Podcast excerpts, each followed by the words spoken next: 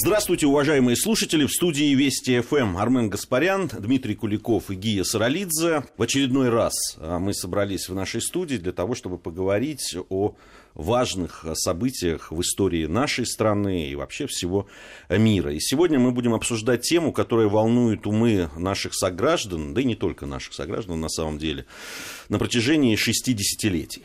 Несмотря на то, что события 20-го съезда КПСС, а именно об этом событии мы сегодня будем говорить, обсуждаются на разных уровнях, специалистами, историками, политологами, философами, приблизить позиции в оценке того, что произошло тогда в феврале 1956 года, на мой взгляд, не удается. На вопрос 20-й э, съезд, что это было, да, вот прямо так его задают, отвечают настолько по-разному, что иногда у меня лично складывается впечатление, что отвечающие вообще говорят о разных исторических событиях.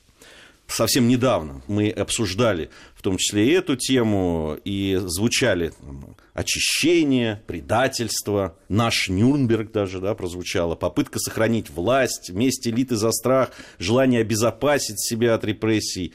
Все это говорится о 20-м съезде. Вот сегодня хотим разобраться. Прежде всего, хотел бы от вас услышать э, вот ответ на этот вопрос. 20-й съезд, что это было? Ну, давайте все-таки уточним. Не 20-й съезд как таковой, а секретный, делаю сейчас немножко даже в кавычках, секретный доклад Хрущева, который прозвучал. Закрытый доклад. Закрытый доклад. Дима. Понимаешь, что это было, ответить одной фразой, наверное, очень трудно. Вот. Но, с другой стороны, возможно. Мне кажется, что это радикальный отказ от построения и реализации социалистического проекта таким, как он мог бы быть. Да, потому что, к сожалению, Хрущев решал очень простой и банальный вопрос. Вопрос о власти собственной.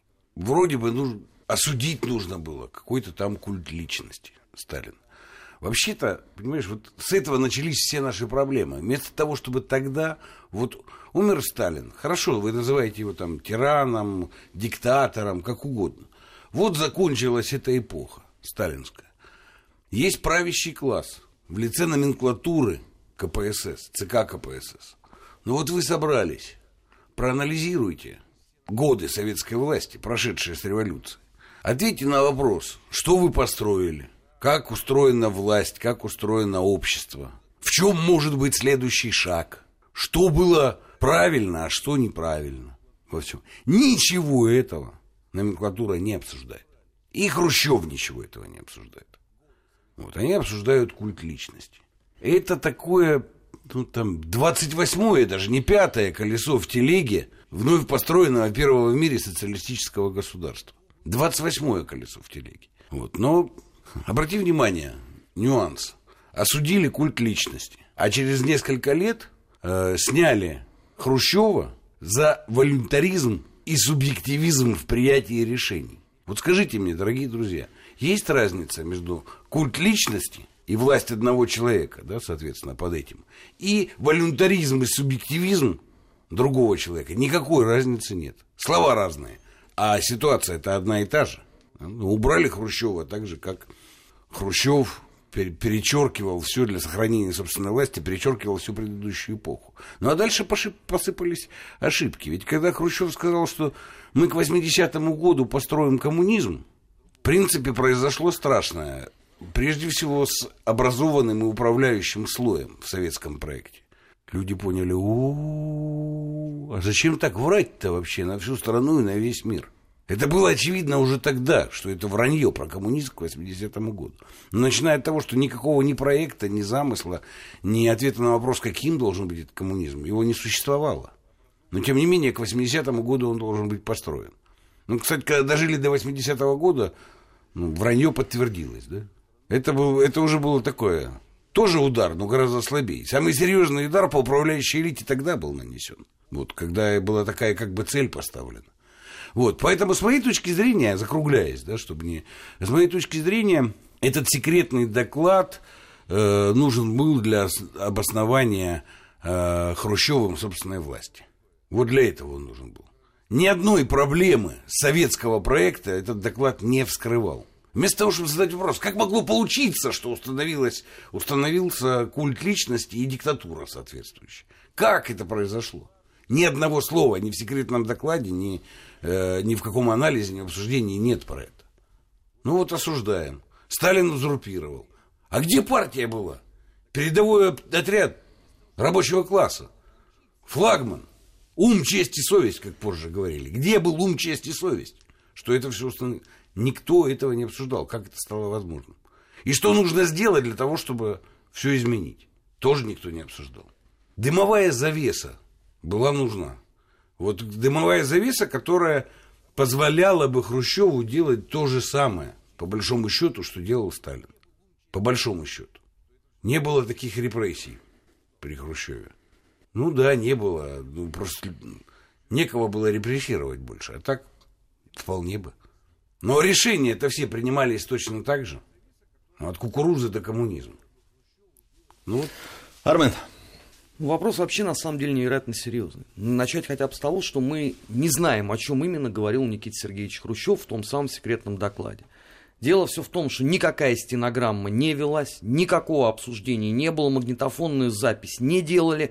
Известно со слов секретаря, что он вносил по ходу чтения какие-то правки. Что именно он туда добавлял, мы теперь судить не можем. Тот вариант, который был опубликован, кстати, через неделю в американской печати, это вот, собственно, черновик, который готовился.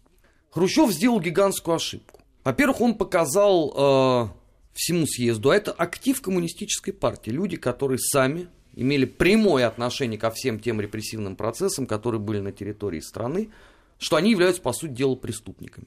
Он взял и огорошил всю партию. При этом о себе любимом, ведь Хрущев, ну, если мы будем судить, да, по тем черновикам, которые есть, о себе любимом Никита Сергеевич Хрущев, если и говорил, то в очень завуалированной форме.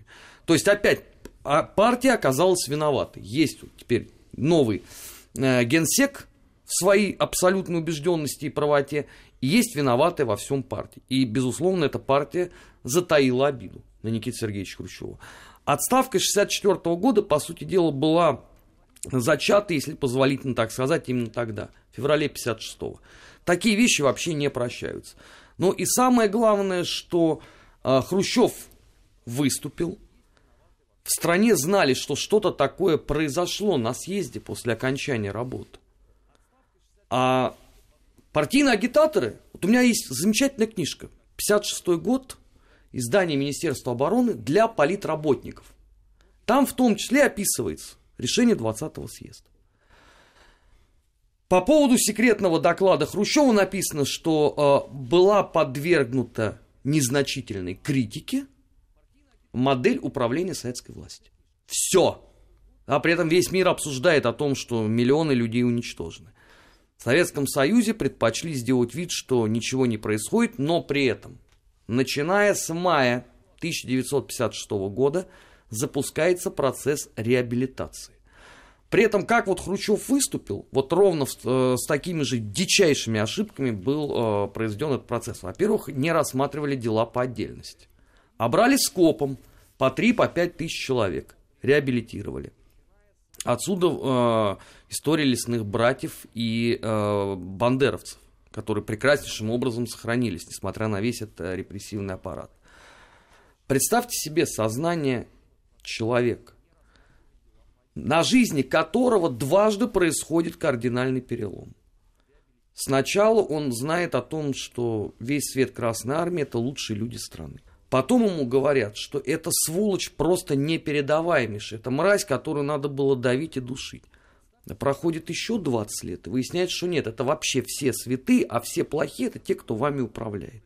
О каком доверии партии и вообще к государству может идти речь. Ладно бы это была бы разовая бы акция, да, там кого-то одного взяли Тухачевского, но это относилось абсолютно ко всем – то есть, что сделал Хрущев? Он показал, что страной, по сути дела, управляли преступники. Когда наши либералы сегодня говорят про преступно выигранную войну и подло построенную промышленность, это вот результат того самого доклада Хрущева о культе личности и его последствиях. Дмитрий это абсолютно правильно говорит. В системе координат Советского Союза это самый культ личности, ну, я даже боюсь, это не 28-е колесо, да, а сильно дальше все это было. А выясняется, что это главное, что было в стране в 20-м столетии. Опередив и Великую Отечественную войну, и, как это не парадоксально прозвучит, события октября 17 года. Вот что делает Хрущев. Ни малейшей попытки анализа с тех пор вот этих событий не было. Да, люди спорят отчаянно о частностях. Являлась там вина Сталина э, абсолютной всепоглощающей или нет? Должны ли нести ответственность за это э, члены Политбюро? А разобраться, а почему так получилось, никому не интересно. Потому что существует два лагеря. У одних Сталин это идеальный государственный деятель, у которого нет и не может быть никакой ошибки, да, и абсолютно ему параллельный лагерь, у которого напротив это преступник номер один в мировой истории. И ничего позитивного. Параноидальный преступник. Да, абсолютно. Маньяк. Маньяк. Маньяк-преступник. Ну, сейчас, да. можно, да, да конечно. как у нас по времени? Просто я, э, как всегда, проговоришь кусок, потом чуть-чуть додумаешь. Вот, э, знаешь же ведь какой важный момент? В принципе, вот что нужно было бы обсуждать, ну, представим, как если бы, да? Что нужно было бы обсуждать на 20-м съезде партии после смерти Сталина? Вообще-то нужно было бы обсуждать устав партии и ответить на один вопрос. Почему не сработали четыре принципа демократического централизма? И почему так быстро от дискуссий 20-х годов мы перешли к репрессиям? И вопрос решался только в одном. Кто быстрее кого застрелит? Троцкисты сталинистов или сталинисты троцкистов? Кто кого будет чистить? И почему не работал устав партии? И где была внутрипартийная демократия? И почему политическая дискуссия и политическая борьба была закрыта, а установилась действительно диктатура? Внутри партии сначала, не по отношению к стране. Так этого никто не обсуждал. Так, ну, вот этого никто не э, обсуждал. Дима, вот это как раз следующий вопрос мой был. Э, дело в том, что ведь получается, ну, из того, что я читал и слышал, да, там, и разговаривал с людьми, э, которые говорят вот, и, и много пишут о 20-м съезде, и о тех решениях, и о той обстановке, которая была. Так получалось, что тот, кто возглавит, какая из партийных группировок, элит, возглавит вот этот борьбу да, с, со сталинизмом там, и с его э, проявлениями, тот как бы и возьмет власть. Ведь со всех сторон, что одна партийная группировка, что э, да, там э, э, Хрущев, что э, там Маленков, Молотов, Каганович, Ворошилов с другой стороны. В принципе, о том, что нужно э, говорить э, о культе личности и о репрессиях, и о том, что, что было плохо, они все говорили об этом. Вот что. Да они не о том говорили, Ги. Вот что... Не о том говорили, потому что если смотреть, ну, э, с точки зрения социального знания и какой ни на есть социальной науки, да, то нужно было бы сказать, ну да, там, демократия возможна в рамках, например, закона. Являлся ли устав партии большевиков законом? Да нет, они в 20-е годы перестали его исполнять, этот устав. Под разными, ну, поводами, да.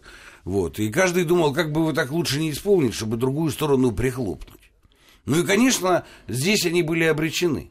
Да, потому что, ну, партия ведь была над государственным образованием. Для нее законы не писаны были, в общем-то. И для политбюро законы не писаны были. Но, между прочим, вся эта ситуация, ну да, в более мягких формах не, не стреляли, но она воспроизводится вплоть до Горбачева, включая Горбачева. Потому что если брать волюнтаризм и культ личности – то, извините меня, Горбачев – это воплощение волюнтаризма.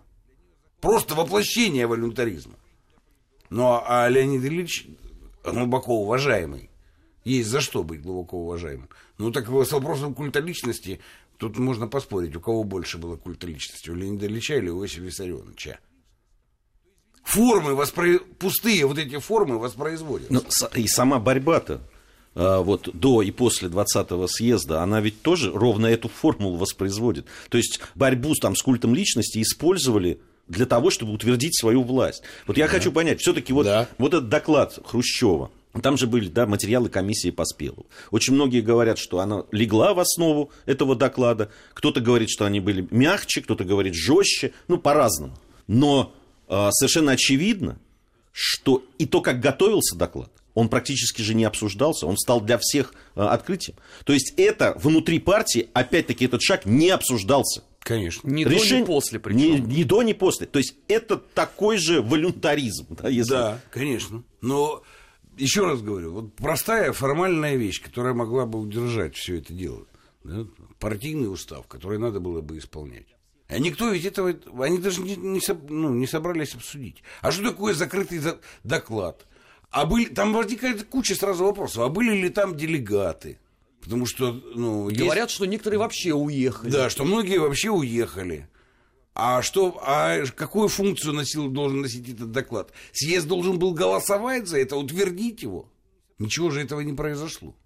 В рамках какой процедуры все это происходило? Я думаю, что господин Хрущев еще и, или товарищ Хрущев, как хотите, ну, решал один такой вопрос. Ты правильно, Гия, указал на это, и Армен, что, ну, типа, все тоже объявля... все объявлялись преступниками. И, в принципе, на инерции можно было сказать, ну, а теперь мы, если что, и на вас этих реабилитируем, а на вас дельца откроем. А чем ты там занимался с 37 по 53, к примеру? Ну, и, в общем, как бы это относилось ко всей партии. Относилось ли по факту, да, насколько там люди участвовали, насколько это юридически доказуемо, все это было неважно в той атмосфере, которая действовала. Главное, чтобы было дело, а человек-то найдется. Поэтому э, Хрущев применил тот же метод во внутрипартийной борьбе, какой применил Сталин по отношению к троцкистам. Но некоторые считают, что Хрущев был выжившим троцкистом. Ну, можно и так считать. Я могу привести убедительную линейку доказательств, что это так и было.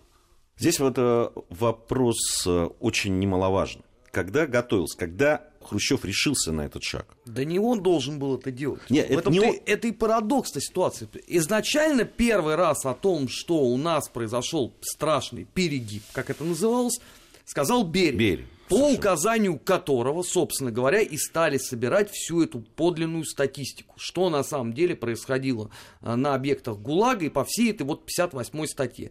Но Берия недолго собирал эти материалы, потому что его позвали к стенке.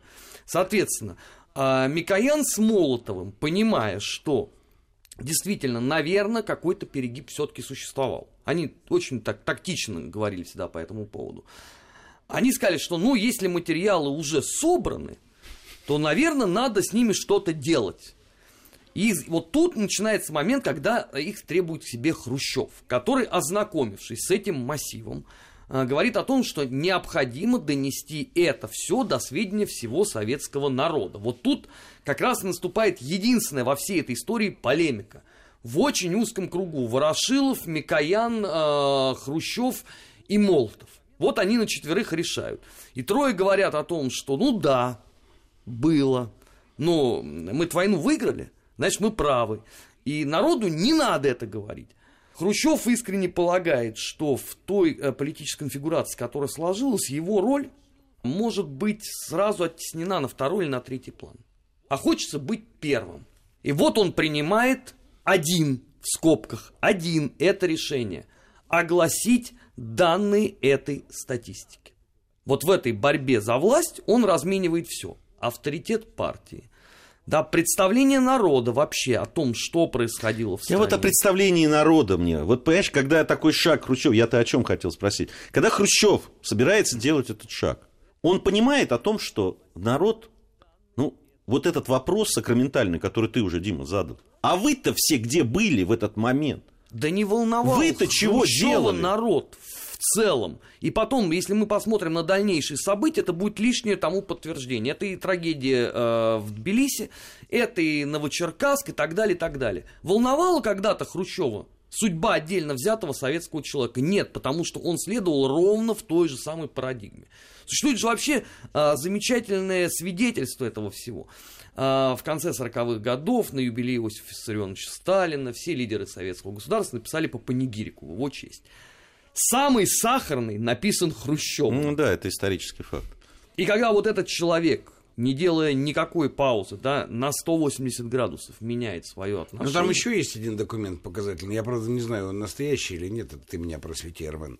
Это вот э, расстрельные списки от э, Хрущева Сталину, где резолюция А Сталина... По «Уй- Московскому комитету городскому. Уймись, дурак. Да, нет, это все подлинно. Есть, да? Есть документ такой. Ну, вот я просто хотел это уточнить. Ну, именно Хрущев, а, кстати, о птичках, именно он первый сказал о том, что надо увеличить процентовку в репрессиях.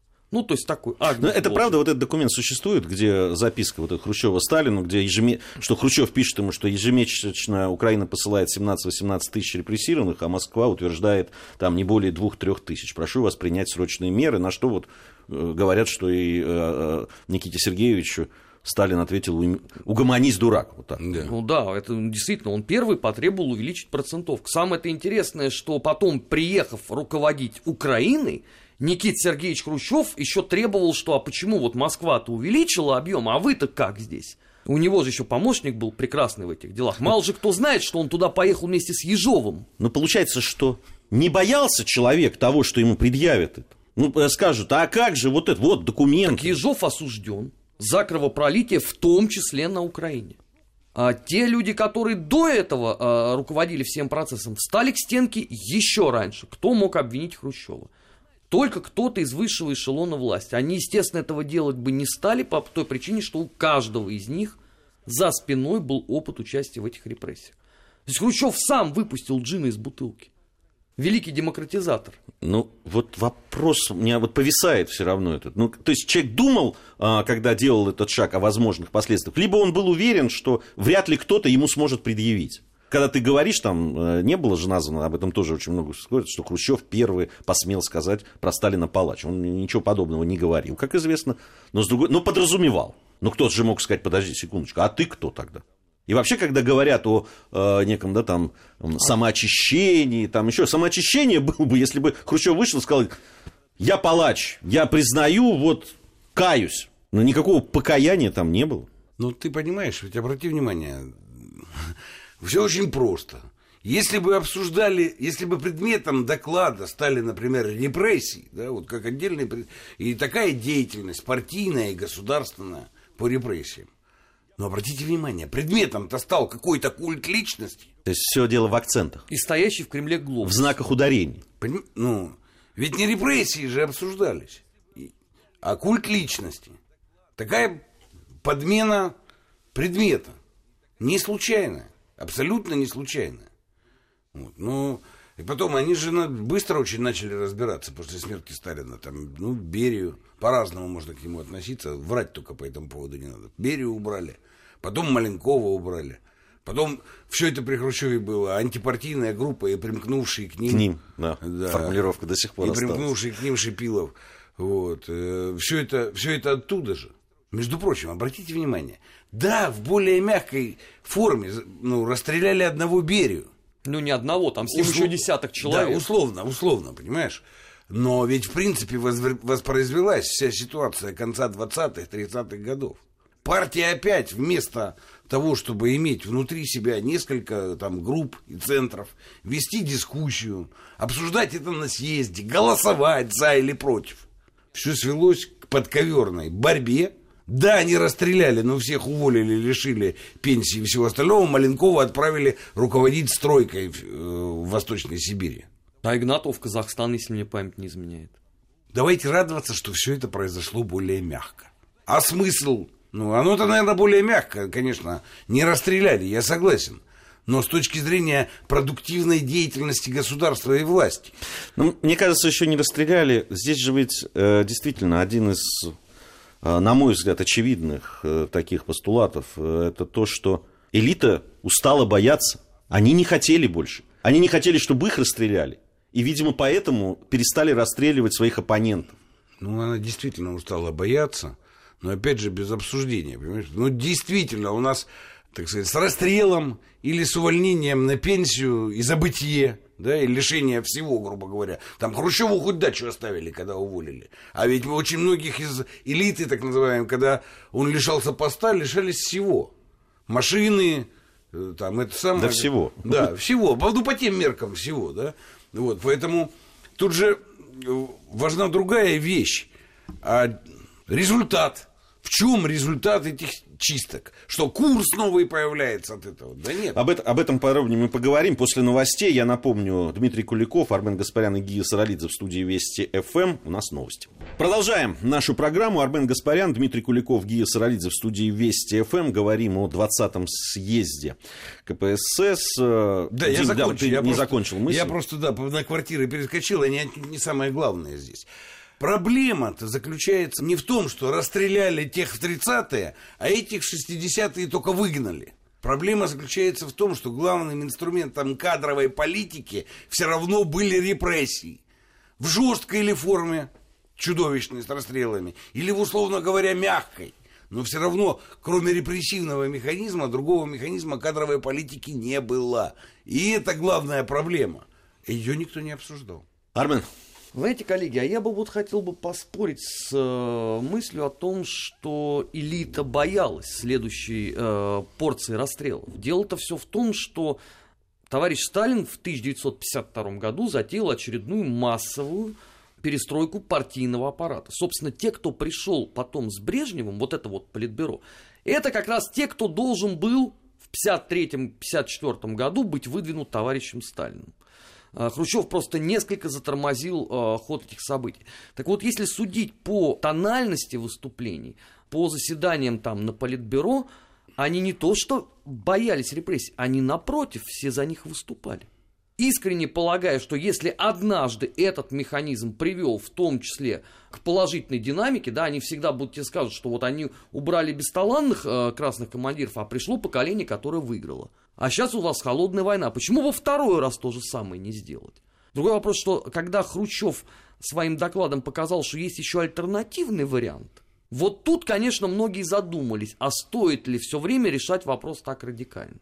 Но у меня нет убежденности того, что условно а, партийная группа там Суслов, а, Шелепин, Семичастный, Подгорный и так далее, а, чей звездный час чуть-чуть попозже придет, что она искренне боялась возможных репрессий. По-моему, они напротив старательнейшим образом подгоняли к этому во главе с Игнатовым, который, давайте напомним, в конце 52-го, начале 53-го года он получает запредельную власть, он возглавляет МГБ и личную охрану Сталина в одного человека. Вспомним, даже когда последний раз такое происходило, 1937 год. То есть смерть Сталина, по сути, остановила новый поток отправляющихся к стенке в полном объеме. И мы можем только догадываться, кто из Политбюро был бы номером первым на следующем процессе. Ну, то есть, ты говоришь о том, что не боялись репрессий те, кто должен был выдвинуться. Но, но я так понимаю, боялись те, кто мог стать первым номером. Мы не знаем, кто эти люди. Да, мы можем только предполагать по косвенным э, фактам, что это наверняка был бы Молотов, условно, с Микояном. Но у нас нет с вами стопроцентной убежденности в этом. Вы вспомните тональность газет. Конец 52-го, начало 53-го года. Это дело врачей. Сравните это с э, маем 1937 года. По одним и тем же лекалам люди работали. Почему сразу после смерти Сталина на следующий день вся советская печать забывает про дело врачей? Политбюро резко свернуло курс, взятый на репрессии. Вот здесь важный вопрос, кто это сделал, Хрущев или Берия, но правду мы никогда уже не узнаем. Хорошо. Вы, Но вы... суть вопроса Но от суть... изложенного Арменом не меняется, с моей точки зрения. Да?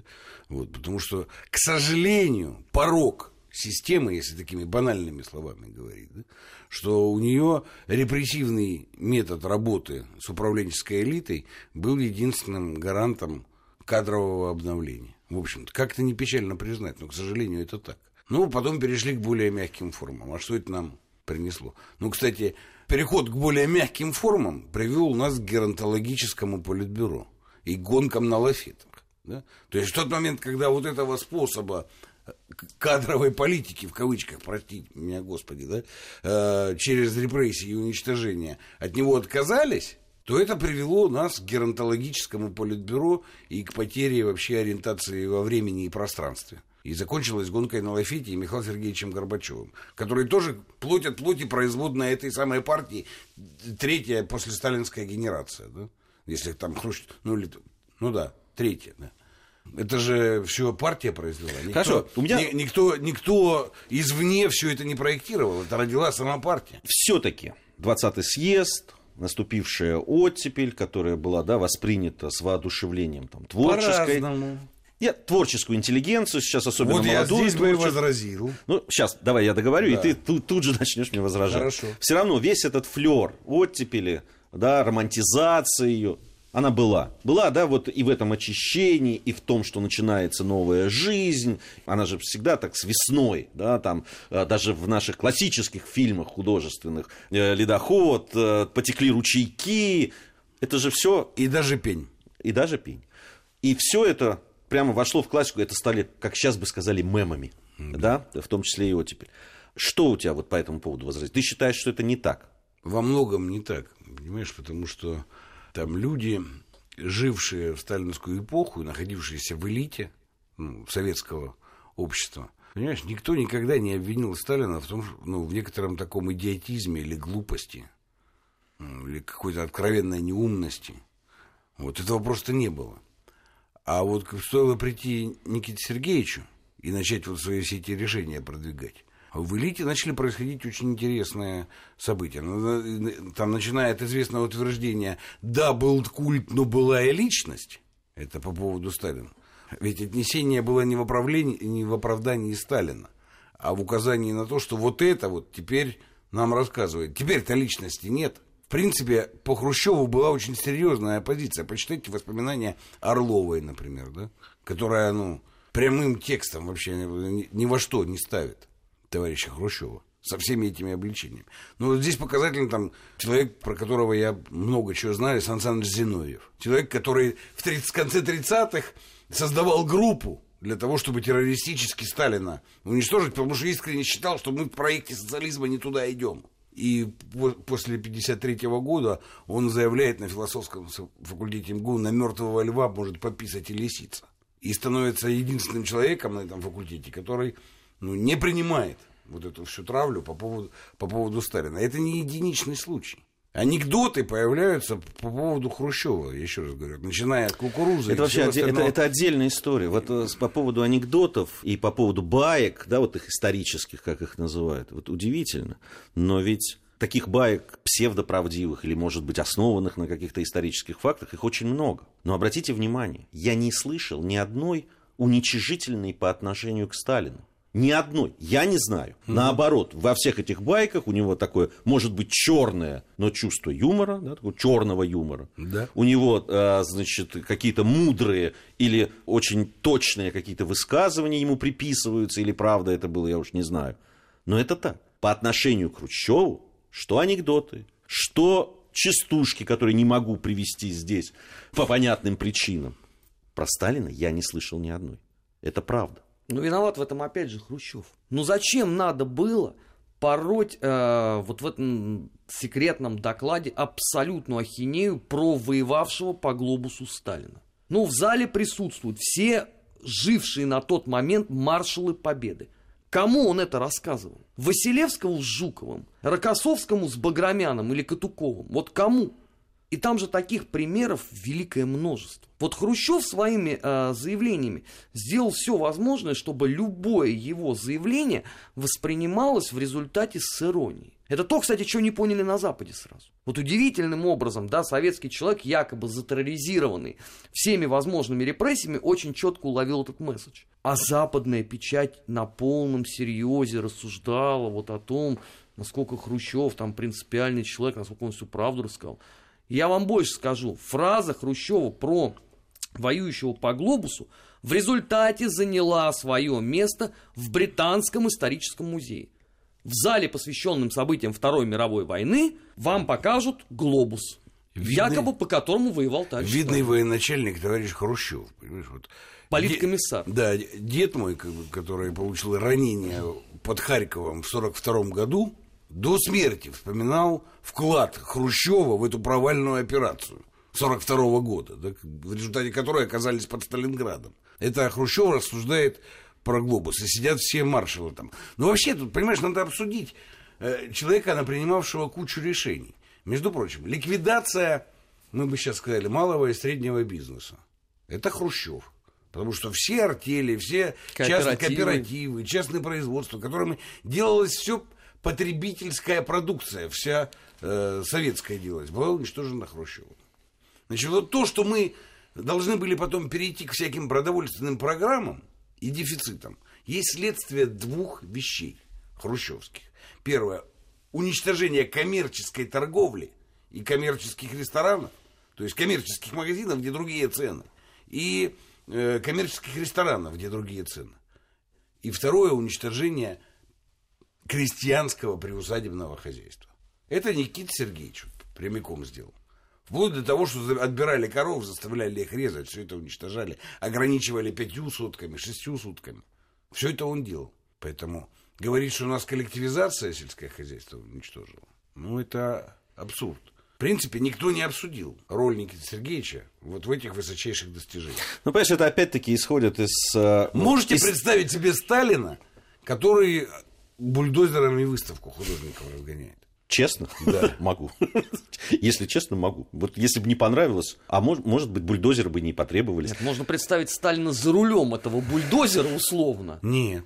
Нет. Но это, наверное, не раньше, не позже 19 года. Вы, вы понимаете, в чем дело? Ведь э, все равно отношение к Хрущеву, оно, оно, не знаю, уж парадоксально это или нет, оно как раз восходит и к 20-му съезду, в том числе.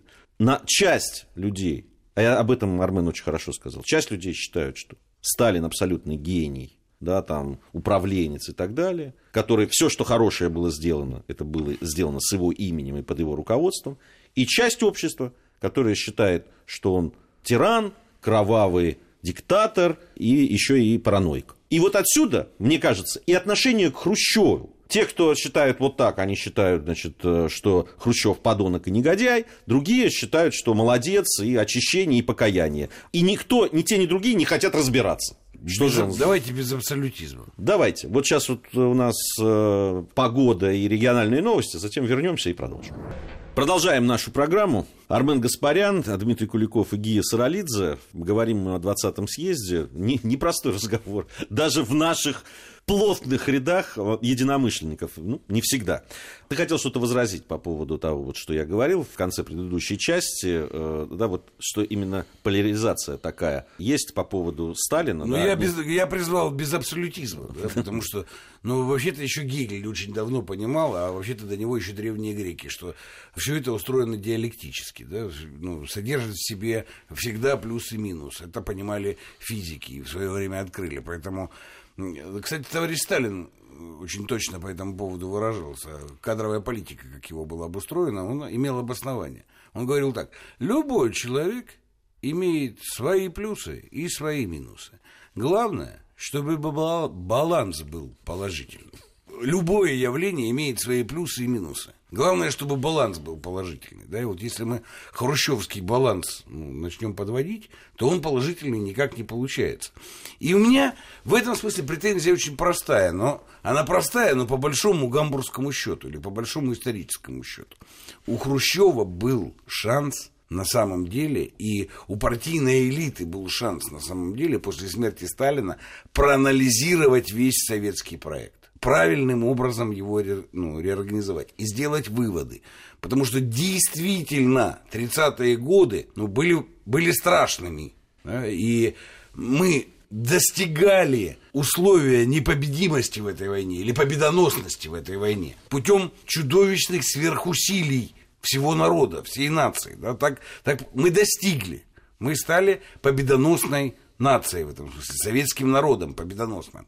Но второй раз это повторить было невозможно. У всего есть свои пределы. А значит, надо было осмыслить. До Горбачева не дошло, до китайцев дошло, что партию надо реорганизовать первым делом. Да? Допустить внутри партии разные фракции, разные группы, которые могут там демократично между собой бороться, ну, голосовать, и что вообще генсек партии должен быть только 10 лет, как у китайцев. А в принципе, демократия нужна внутри элиты, а всему остальному народу она не нужна. Вот китайцы это поняли, изучив опыт Советского Союза и опыт европейской демократии. А наша элита, наверное, потому что Сталин ее репрессировал. Я, я этого и не поняла. У меня вот тогда такой вопрос, а, Армен, к тебе, ну и потом Дима, наверное, добавит. Так, а возможен ли был э, путь, в принципе, вперед без вот этого доклада Хрущевского, без вот этого очищения кто-то называет, ну, осмысления и так далее. Возможно, я больше того скажу, если бы этот доклад бы серьезно готовился, если бы он серьезно обсуждался бы на Политбюро, если бы а, учитывалось бы мнение, он был бы прочитан условно не в 56-м, а там, в 1960 году, все было бы принципиально проще. Но поскольку торопились же очень сильно, надо же было а, здесь и сейчас, о последствиях этого никто не думал. Ну, ни один человек не а, предполагал, во что все это выльется. И вот а, самый-то печальный результат, с моей точки зрения, то, что над жертвами репрессий теперь, в 21 столетии, у нас многие имеют м- наглость смеяться. У нас же вот это вот же ироничное, да, есть полтора миллиарда расстрелянных Сталиным. Вот это прямой результат э, Тарапыги Хрущева. Который не думал об этом. То есть по второму кругу изнасиловали вот эти судьбы. Теперь уже потомки. А самое главное, что прошло 60 лет. Мы принципиально не продвинулись ни на шаг к пониманию того, что на самом деле себя представляли 30-е годы. Я имею в виду на общественном сознании. Потому что две церкви есть. Условно, церковь Гозмана и церковь Кургиняна. Они между собой никогда не договорятся. В принципе, да, потому что каждый из них смотрится своей маленькой колокольни. А мы в результате через 60 лет задаем вот совершенно справедливый вопрос устами Дмитрия, а почему не было проанализировано? И мы оказываемся в абсолютном фатальном меньшинстве, потому что кроме нас троих это больше мало кому интересно. Ну, правда. Да, все, одним надо заклеймить Сталина, другим его возвысить. А вот самый простой вопрос, ребят, а почему не был сделан а, простой вывод, да? А, на 20-м съезде прозвучало а, про письмо Ленина. А вы все его прочитали, это письмо? А если прочитали, неужели вы не понимаете, что там при всем богатстве выбора альтернативы-то нет у Сталина? Это единственный вариант. Ну, Ленин это, по сути, признает. И про Пятакова, и про Троцкого, и про Бухарина, он же про всех написал. Да, о чем мы спорим? Какой там мог быть альтернативный вариант, если вы такие все последовательные защитники коммунизма? Ну, вот про, про 30-е годы согласен, э, нету. И, и пока а мы про действительно... 20-е можно добавить еще к тому, что Арман сказал. А что, ну, вот все так смеются, ха-ха-ха, Сталин типа репрессии против троцкизма и так далее. Так, извините, был заговор. И готовился переворот. Троцкийский. На самом деле готовился. И на самом деле был заговор. И давайте, ну, Допустим, ты, Троцкий победил. Ты по этому поводу хорошо сказал в начале программы, что вопрос стоял, кто кого будет чистить. Да? Ну, Троцкисты сталинистов да. или сталинисты. Вопрос стоял, ровно, ну, вопрос стоял ровно об этом. Вот говоря о 20-м съезде и о перспективах, сегодня много мы говорили о том, как можно было использовать ту политическую ситуацию, которая возникла. И работа над ошибками, и то, что можно было посмотреть, ну, куда мы идем, как мы идем, и что нам делать э, для того, чтобы проект э, этот советский двигать вперед учитывая те ошибки, которые были. Мне, мне кажется, что здесь вот это очень важно, что, собственно, этот доклад-то задумывался и делался совсем с другой целью. Цель была другая. Да никто не ставил этой целью там, э, работу над ошибками. Цель ставилась взять власть. Вот была цель этого доклада, взять, я так понимаю. Взять и сохранить. Исходя из нашего сегодняшнего да. разговора. Да, да, абсолютно. Конечно. Если есть власть, за нее всегда дерутся. Ну, вот Хрущев это элегантно. Но, кстати, это вот пуск по ложному пути, понимаешь, против чего, э, ну, там, те, кто соображали, там, в том числе и в элите нашей, против чего они протестовали. Ну, пуск по ложному пути. С системой все хорошо, сделал вывод Хрущев. Ну, вот там личные особенности Сталина. И отсюда вся эта линия. Там он параноик, это сам... Все же просто... Да нет, не, проблем нет. Все просто объясняется. Просто Сталин параноик, и все. И все. Ну, что обсуждать-то? Это же очевидно, правда? Да, все равно вопрос-то остается, как, каким образом вы допустили тогда, что параноик стоял во главе? Ну, а некому так... задать было этот вопрос. Да, но он был очень, очень такой хитрый, понимаешь? Он был очень хитрый, к сожалению. Это был рубеж. Вот 20-й съезд, как 20-е годы, в принципе, мы могли эту дискуссию партийную оформить в политическую систему. И могли провести модернизацию и подготовку к войне, в принципе, ну, наверное, Теоретически могли, да? Де-факто не смогли. 20-й съезд – это рубеж выбора. Тем еще совершить маневр. Мы его не совершили, на самом деле. Вместо этого нам предложили фиктивно-демонстративную пустышку под видом этого доклада. После этого все свалили на то, что у Сталина была паранойя, а реальной реорганизации системы никто не озаботился.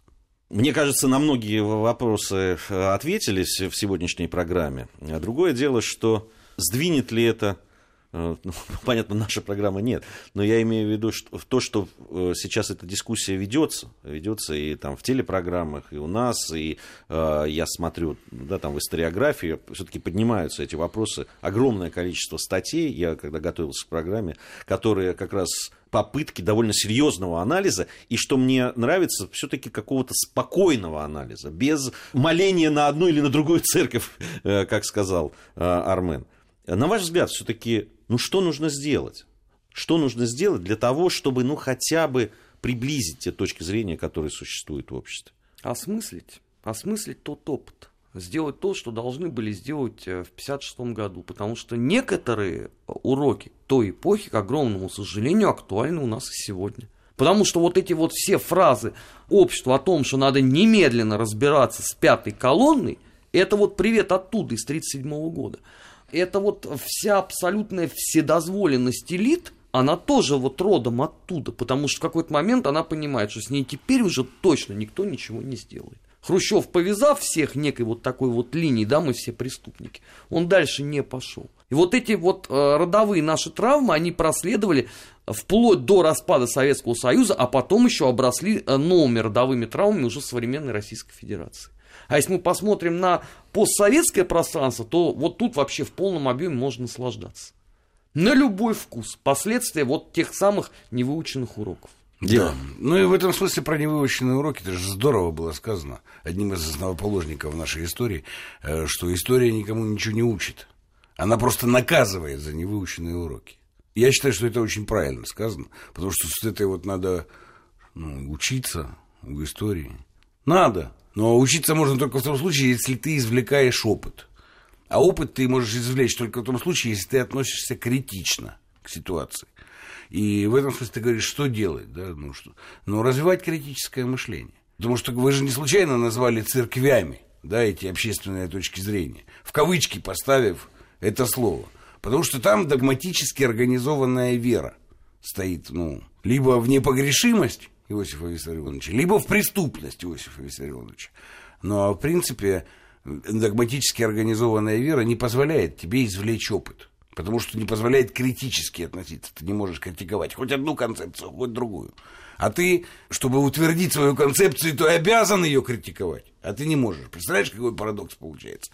И поэтому остается только биться подушками в мягком варианте. А в жестком вообще-то голову друг другу отрывать, волосы рвать. Да? Ну, не дай бог нам дойти до этого жуткого, э, жуткого состояния. Поэтому выход только один. Критически относиться к обеим позициям и стараться извлечь опыт в этой, ну, в этой критике и сформировать подлинный предмет этого опыта. Например, ответ на вопрос, что же мы такое все-таки построили. Потому что самым большим бредом считать, что мы построили культ личности, например. Да? Или волюнтаризм. А может быть, у нас есть там кандидаты, академики, доктора социальных наук, обществознавцы и обществоведы – так может вы, обществознавцы и обществоведы, опишите это общество как социальную структуру, как власть, как политику? Или вы будете все обсуждать, что один был параноик, а другой был волюнтарист? Ну, офигенное научное знание. До свидания. Мне такое знание не надо. Да, пришло время прощаться. пришло время прощаться. Спасибо большое за этот разговор. Э, Армен Гаспарян, Дмитрий Куликов, Гия Саралидзе были в студии Вести ФМ. Э, через неделю, я надеюсь, вновь с вами встретимся.